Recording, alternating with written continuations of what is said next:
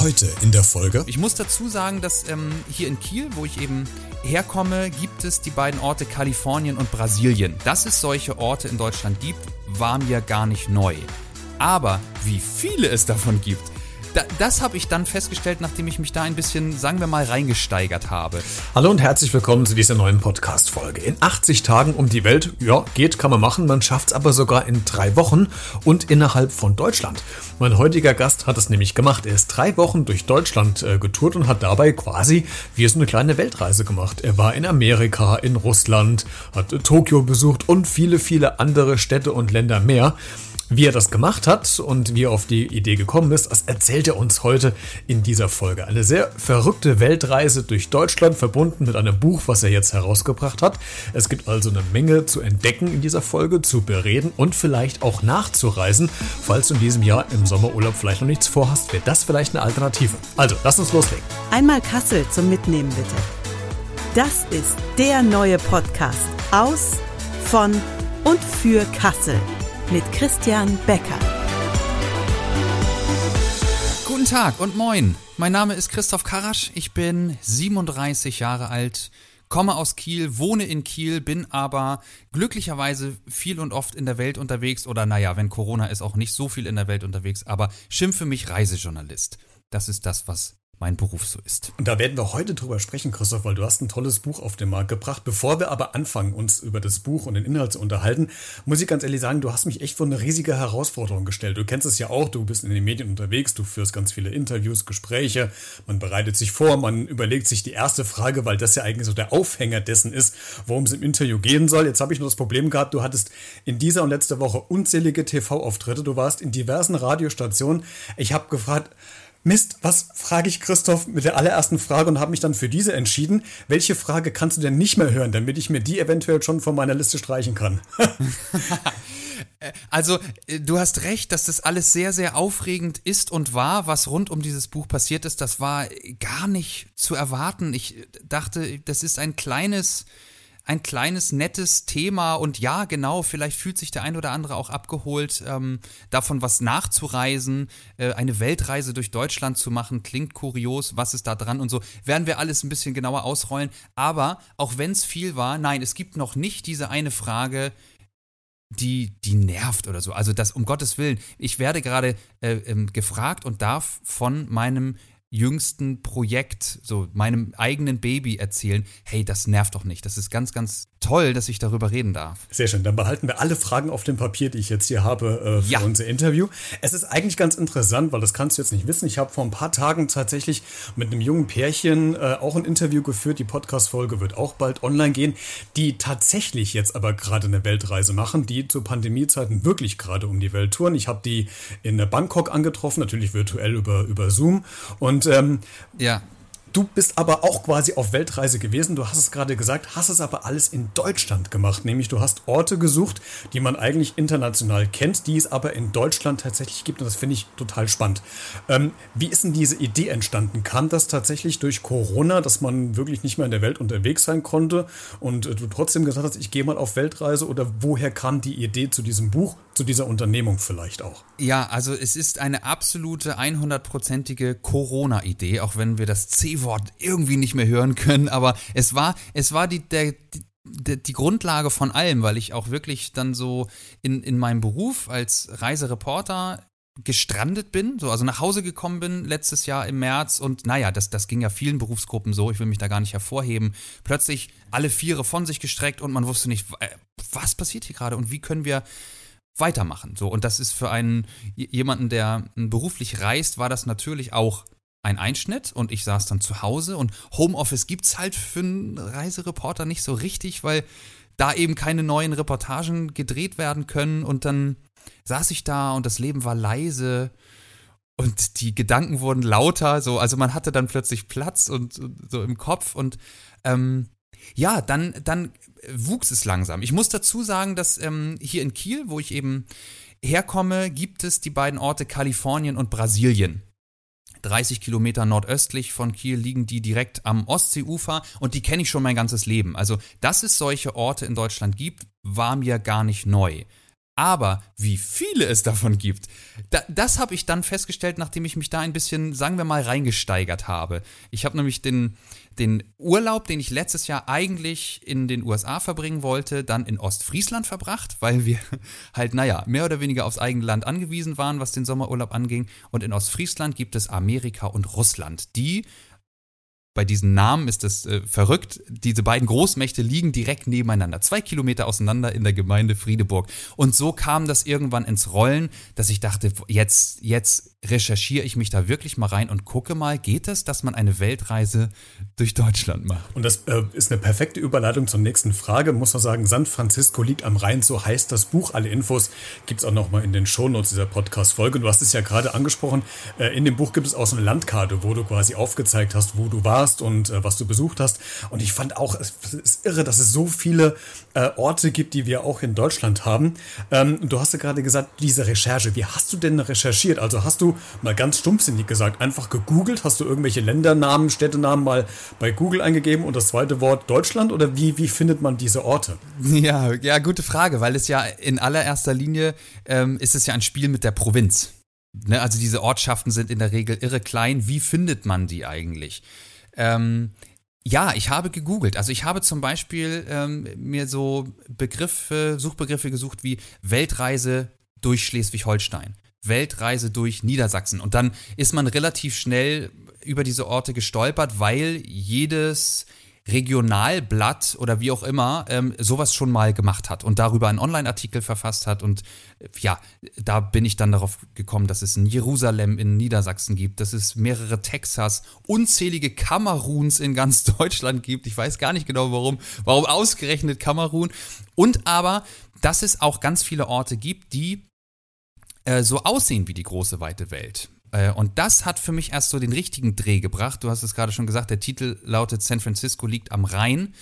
Und das liegt an der Rheinbrücke Emmerich, äh, kurz vor der niederländischen Grenze, die einfach enorme, erstaunliche Ähnlichkeit mit der Golden Gate Bridge in San Francisco hat, weil sie auch so rot ist, weil sie auch diese geschwungenen Stahlseile hat. Und wenn man nicht ganz genau hinguckt, da könnte man meinen, Hoch bin ich aus Versehen ins Flugzeug gestiegen und nach Kalifornien, nach San Francisco geflogen.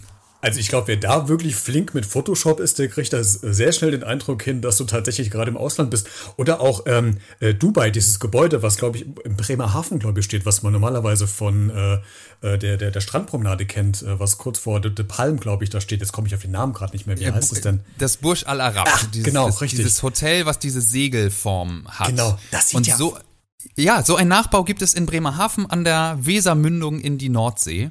Ähm, weshalb ich Bremerhaven kurzerhand eben Dubai in dem Buch genannt habe. Das ist kein echter Name, sondern ich habe dann da eben auch ein bisschen sozusagen mit den Assoziationen ähm, gespielt. Und ja, so, so bin ich da immer tiefer reingekommen. Und dazu kam dann noch, wenn ich, wann immer ich Freunden oder, oder Arbeitskollegen von dieser Idee, das ja erstmal nur eine fixe Idee war, erzählt habe, da haben ganz viele gesagt, ach warte mal, dann musst du auch noch da und da und da hin. Ähm, jeder kannte irgendwie einen von diesen Weltorten, entweder hießen sie so oder sie sehen eben so aus. Unglaublich.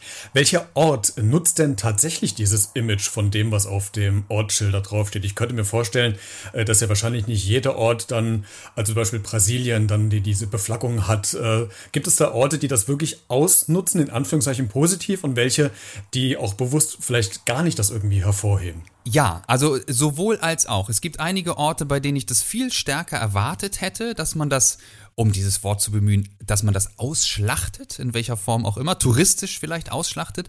Ähm, und dann gibt es Orte, die sehr wohl und, und sehr gekonnt damit spielen. Du hast Brasilien gerade angesprochen, einer von diesen Urlaubsstränden äh, in Schleswig-Holstein, die das wirklich ernst meinen. Also die haben auch ein gelbes Ortsschild, das heißt, dieser, dieser Name Brasilien ist offiziell anerkannt von der Bundesrepublik Deutschland. Ähm, und da ist wirklich alles in, in grün, gelb, blau. Nicht alles, nein, aber es gibt Imbisse, die wirklich in den Flaggen, äh, in den Farben Brasiliens gestrichen sind. Du kriegst da natürlich dein Caipirinha. Es gibt Surfschulen, wo du äh, Kurse machen kannst, um ja einfach mal sagen zu können, hey, äh, Windsurfen oder Wellenreiten in Brasilien habe ich von meiner Liste streichen können. Man muss ja verschweigen, man kann ja verschweigen, dass es das andere Brasilien war. Muss ja nicht jedem alle Details verraten. Du, wenn keiner nachfragt, warum nicht? Ne? Also äh, zum Teil auch eine hohe Identifikation dann vor Ort. Und das ähm, bringt eigentlich auch wieder zur nächsten Frage. Gibt es denn schon Rückmeldungen von den Orten, wo du warst, dass die jetzt entweder dankbar sind, dass gerade ganz viele dahin wollen, um selbst auch ein Foto von dem Ortsschild äh, zu fotografieren? Oder gibt es auch Reaktionen, wo die sagen, okay, oh Gott, oh Gott, das hätte ich gar nicht gedacht, dass jetzt auf einmal diese ganzen Touristen zu uns kommen. Gibt es da Reaktionen von den Orten? Ähm, witzigerweise habe ich im Prinzip mir selber nochmal ein Bild gemacht, denn ich durfte für äh, Dreharbeiten, also für, für die Pressearbeit zum Buch, durfte ich ähm, für ein Magazin einige Orte nochmal besuchen. Ähm, und das war, ja, das war schon witzig. Beim Geysir von Andernach beispielsweise, das ist der höchste Kaltwassergeysir der Welt, der nicht auf Island sprudelt, wo man ähm, so eine Wasserfontäne aus der Erde kommend eben eher vermuten würde, sondern in der Eifel. In Rheinland-Pfalz, bei Andernach sprudelt 50 Meter hoch alle zwei Stunden äh, dieser Geysir von Andernach. Und dort war ich auch wieder und ähm, ja, man hatte davon gehört. Man wusste bereits, dass jetzt dieses Buch existiert, was total schön ist, weil man ja in seiner eigenen kleinen Bubble so ist. Also ich habe diese Reise halt für mich gemacht, habe ja auch niemandem vor Ort davon erzählt, dass das, dass das ein Buch wird oder so ähm, und habe dann monatelang für mich vor mich hingeschrieben und dann war, ist das rausgekommen, dass es dann solche Wellen schlägt, dass man das vor Ort dann auch wahrgenommen hat. Das habe ich ja am Anfang gar nicht so berücksichtigen können in meinen Gedanken. Ja, du warst ja, glaube ich, drei Wochen in, in Summe unterwegs, also damals äh, dieses Buch geschrieben hast, aber umso schöner ist es ja, dass es jetzt so, ein, so einen Nebeneffekt hat und gerade auch begünstigt durch Corona, wo wir, gut, jetzt vielleicht doch ein bisschen mehr wieder verreisen können, jetzt noch keine Interkontinentalreisen, aber durch Europa vielleicht touren können, aber trotzdem dieses Land einfach nochmal neu zu entdecken mit Orten, die man gar nicht kennt, aber die trotzdem sehenswert sind. Und mich hat so ein Satz von dir ähm, fasziniert, du hast mal in einem Interview gesagt, dass du eigentlich es super fändest, wenn wenn der Urlaub immer ganz, ganz, ganz weit weg ist. Und jetzt auf einmal ist er aber plötzlich in Deutschland ja ganz nah. Äh, ist es immer noch so oder ist trotzdem jetzt die Sehnsucht noch da, wieder in den Flieger zu steigen und trotzdem sich tausende Kilometer weit weg zu fliegen? Also ich kann das nicht leugnen, dass das Fernweh schon wirklich groß ist. Ich glaube, das ist so eine von den Luxus, muss man dazu sagen, Luxussehnsüchten, die ähm, wir in Deutschland so haben. Wir wollen wieder unterwegs sein und reisen. Ähm, das ist bei mir auch so, aber ja, du sagst es. Äh, also früher hieß es so, der Urlaub muss so weit wie möglich weg von Deutschland führen, sonst ist das kein richtiger Urlaub. Auch ein völlig falscher Ansatz natürlich. Aber ich habe in der Zwischenzeit, aber auch unabhängig von Corona, Deutschland ähm, für mich schon viel mehr, viel besser kennengelernt und habe das so gerne. Das ist auch egal, ob es die Ostsee oder Nordsee ist, die für mich nun sehr einfach zu erreichen sind, weil ich eh im Norden lebe. Ich habe aber auch schon jetzt Urlaub in Bayern, in den Alpenregionen gemacht. Dieses, diesen Sommer geht's in den Schwarzwald. Hey, da war ich als Kind das letzte Mal. Warum denn nicht? Mal nachgucken, was da los ist. Ähm, es, es gibt viele schöne Ecken. Du hast, und das finde ich auch ganz spannend, ja nicht nur das Buch geschrieben und jetzt rausgebracht, sondern du hast äh, das quasi auch so ein bisschen musikalisch untermalt. Du hast nämlich eine eigene Spotify-Liste äh, zu dem, zu dem äh, Buch quasi dir erstellt. Was, was für Lieder finde ich denn drauf? Zu jedem Land quasi oder zu jedem Ort quasi einen passenden Song. Also könnte ich quasi eine Weltreise machen und finde immer das richtige Lied? So ungefähr. Also die Idee, wirklich eine Playlist zum Nachhören zu machen, ist erst ganz spät entstanden. Ich hatte nur früh schon den Gedanken, dass jedes Buchkapitel mit einem Songzitat startet, weil ich gemerkt habe, wenn ich nach Kalifornien gereist bin oder wenn ich in, äh, in Tokio, in Little Tokio, dem japanischen Viertel von Düsseldorf unterwegs war, dann hatte ich selber so Ohrwürmer im Kopf, die ich dann die ganze Zeit gesungen habe. Und ich dachte, das ist vielleicht ein schönes Detail, den, den Leser, die Leserin auch mit auf den Weg zu nehmen, diese Ohrwürmer zum Beginn des Kapitels schon mal in, ins Ohr zu verpflanzen. So, das, das war die Idee. Und dann irgendwann kam, ach, warte mal, das sind ja auch natürlich echte Lieder. Also da ist dann Hotel California von den Eagles natürlich dabei. Oder If You're Going to San Francisco von Scott McKenzie. Mm, äh, Big in Japan von Alphaville und so. Also es ist ein sehr, sehr heterogener Mix. Ähm, muss man Lust drauf haben, also weil da auch so, so ein paar sperrige Tracks sind dann auch dazwischen, aber hey, so ist, glaube ich, eine Weltreise. Eine Weltreise ist nicht homogen, die ist, die ist mal up, mal down, mal äh, wohlklingender und mal auch ein bisschen dramatisch. Und ja, so ist diese Playlist auch. Die findet man bei Spotify unter dem äh, Namen, wie das Buch auch heißt, San Francisco liegt am Rhein. Genau, den Link packe ich auch noch mit in die Folgenbeschreibung mit rein. Super, perfekt. Äh, wenn man sich jetzt diese Welt, äh, die, die Weltkarte wollte ich schon sagen, die Deutschlandkarte anschaut, da ist mir direkt aufgefallen, dass ja äh, ganz viele von diesen Orten im Ruhrpott liegen. Hast du mal recherchiert, warum das so ist? Nee, das ist keine, da habe ich keine, ähm, keine Beweise für gefunden, warum das so ist, aber tatsächlich führten mich weite Teile der Reise durch äh, Nordrhein-Westfalen und da steigst du wirklich zehn Minuten in den Bus und fährst aus der Südsee in die Alpen oder nach Alpen in dem Fall. Alpen heißt ein Ort.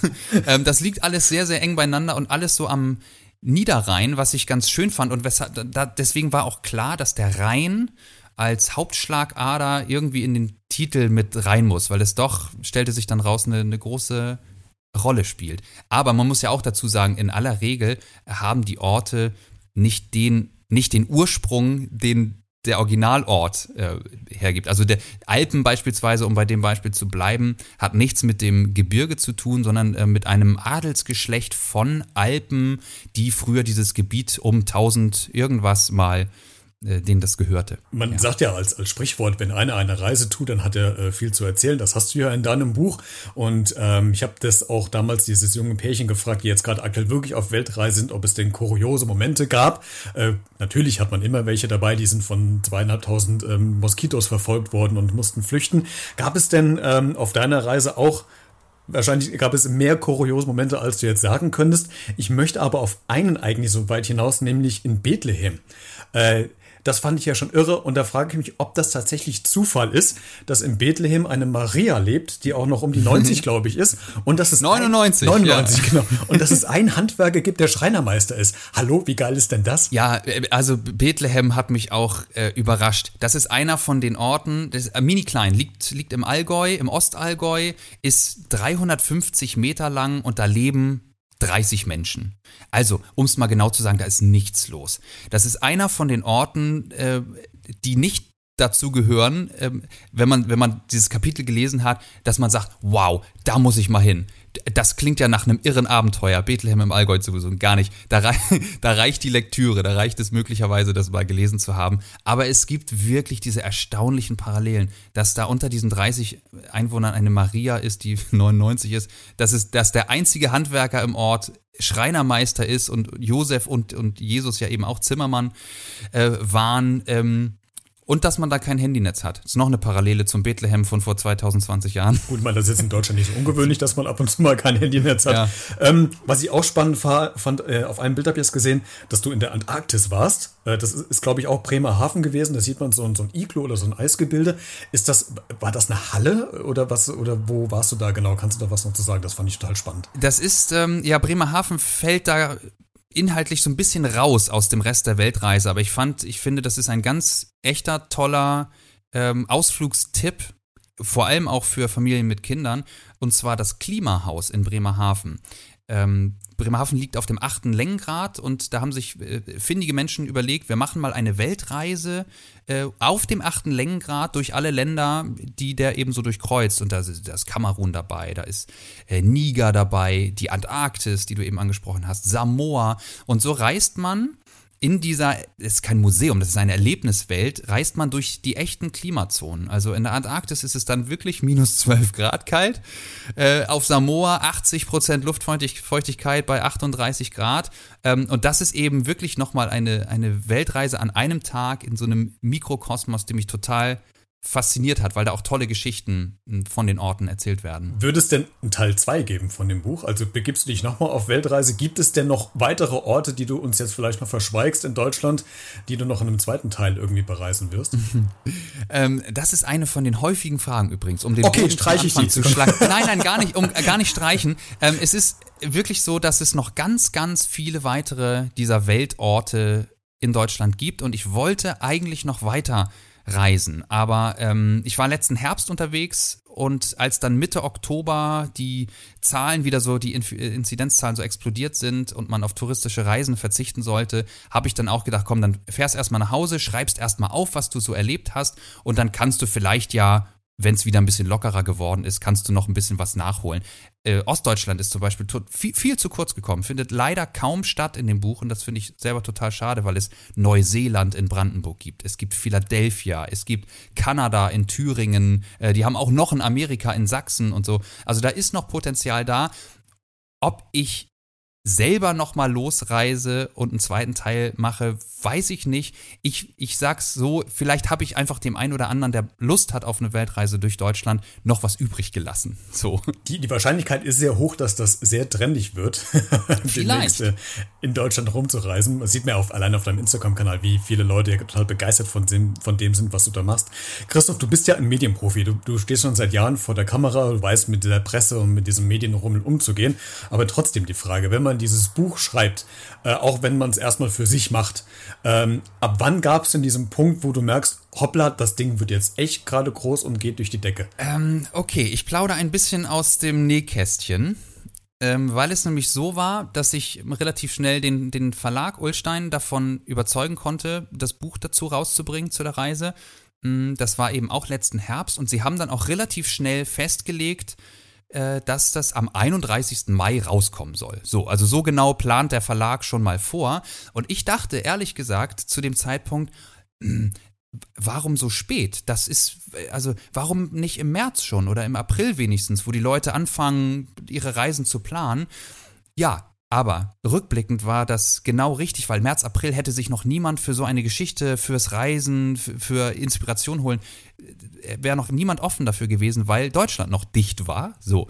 Und entsprechend war das einfach Ende Mai das absolut und nicht planbare, perfekte Timing. Die ersten großen Lockerungen kamen, es war die Rede vom Sommerurlaub und plötzlich kam das Buch und das kam so glücklich zusammen. Ich bin da super happy drüber. Ich habe das äh, also wirklich niemals erwartet, dass das auch auf die Bestsellerliste einsteigt. Ey, hallo, dafür ja. ist da, da glaub, stehen ganz andere drauf. Beim Spiegel, oder? Ja, genau, ist auf die 13 in der ersten Woche reingegangen, was absolut ja, verrückt war.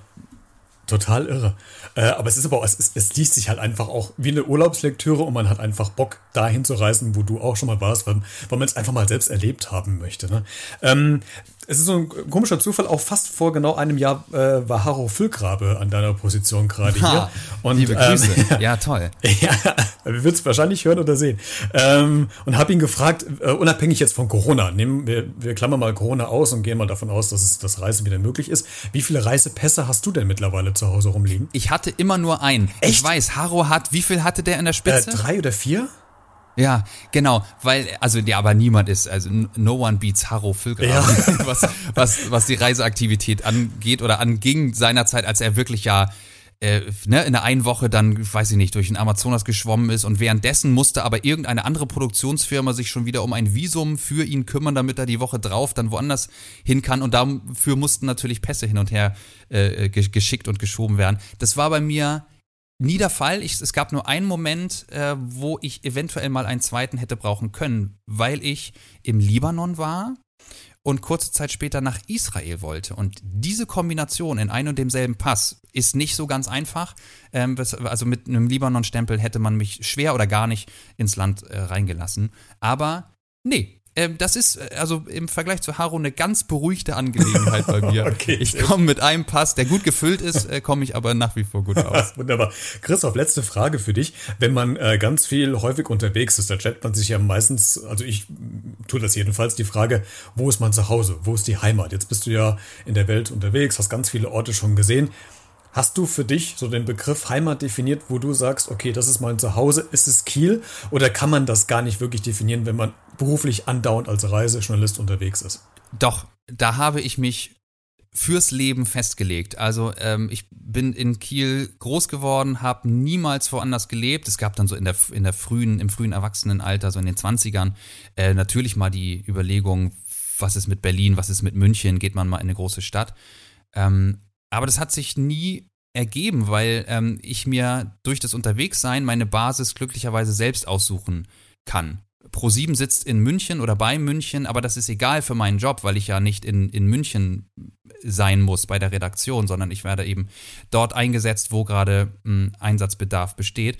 Und ja, bei diesem ganzen Reisen habe ich äh, irgendwann und immer mehr festgestellt, wie gerne ich nach Hause nach Kiel komme. Und das hat natürlich heimatliche Gründe. Das hat aber auch einfach was damit zu tun, dass es hier wirklich schön ist und dass ich so glücklich bin, fünf Minuten mit dem Fahrrad zum Strand fahren zu können und da einfach mal, ich habe es dir eben vor der Aufzeichnung erzählt, ich habe hab heute einen Strandtag eingelegt, weil ähm, ich dachte, ich hätte mir das heute mal verdient. Und da, äh, das machen zu können, ist toll und äh, hier ist das Meer nie weit und ich finde es ein großes Privileg und ein großes Glück, in der Nähe vom Meer wohnen zu dürfen. Genau, den Luxus, den gönnt ihr auch. Christoph, vielen Dank, dass du heute mein Gast warst und mit dir über dein äh, aktuelles Buch San Francisco liegt am Rhein zu sprechen, die Weltreise innerhalb von Deutschland. Sehr informativ, sehr unterhaltsam, kann ich empfehlen. Vielen Dank, dass du da warst. Das hat großen Spaß gemacht. Dankeschön, Christian. Alle Infos zu Christoph findest du in den Shownotes, also der Podcast-Folgenbeschreibung dieser Folge.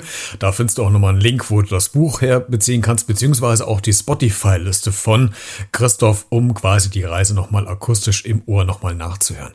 Ansonsten kommentiere gerne diese Folge, wenn du willst, über alle Social-Media-Kanäle wie Facebook, äh, Instagram oder Twitter oder schreibst mir gerne eine E-Mail an b-redet.gmx.de oder schickst mir eine Sprach- oder Textnachricht direkt aufs Handy. Alle Kontakte Kontaktinformationen, auch die findest du in der Folgenbeschreibung.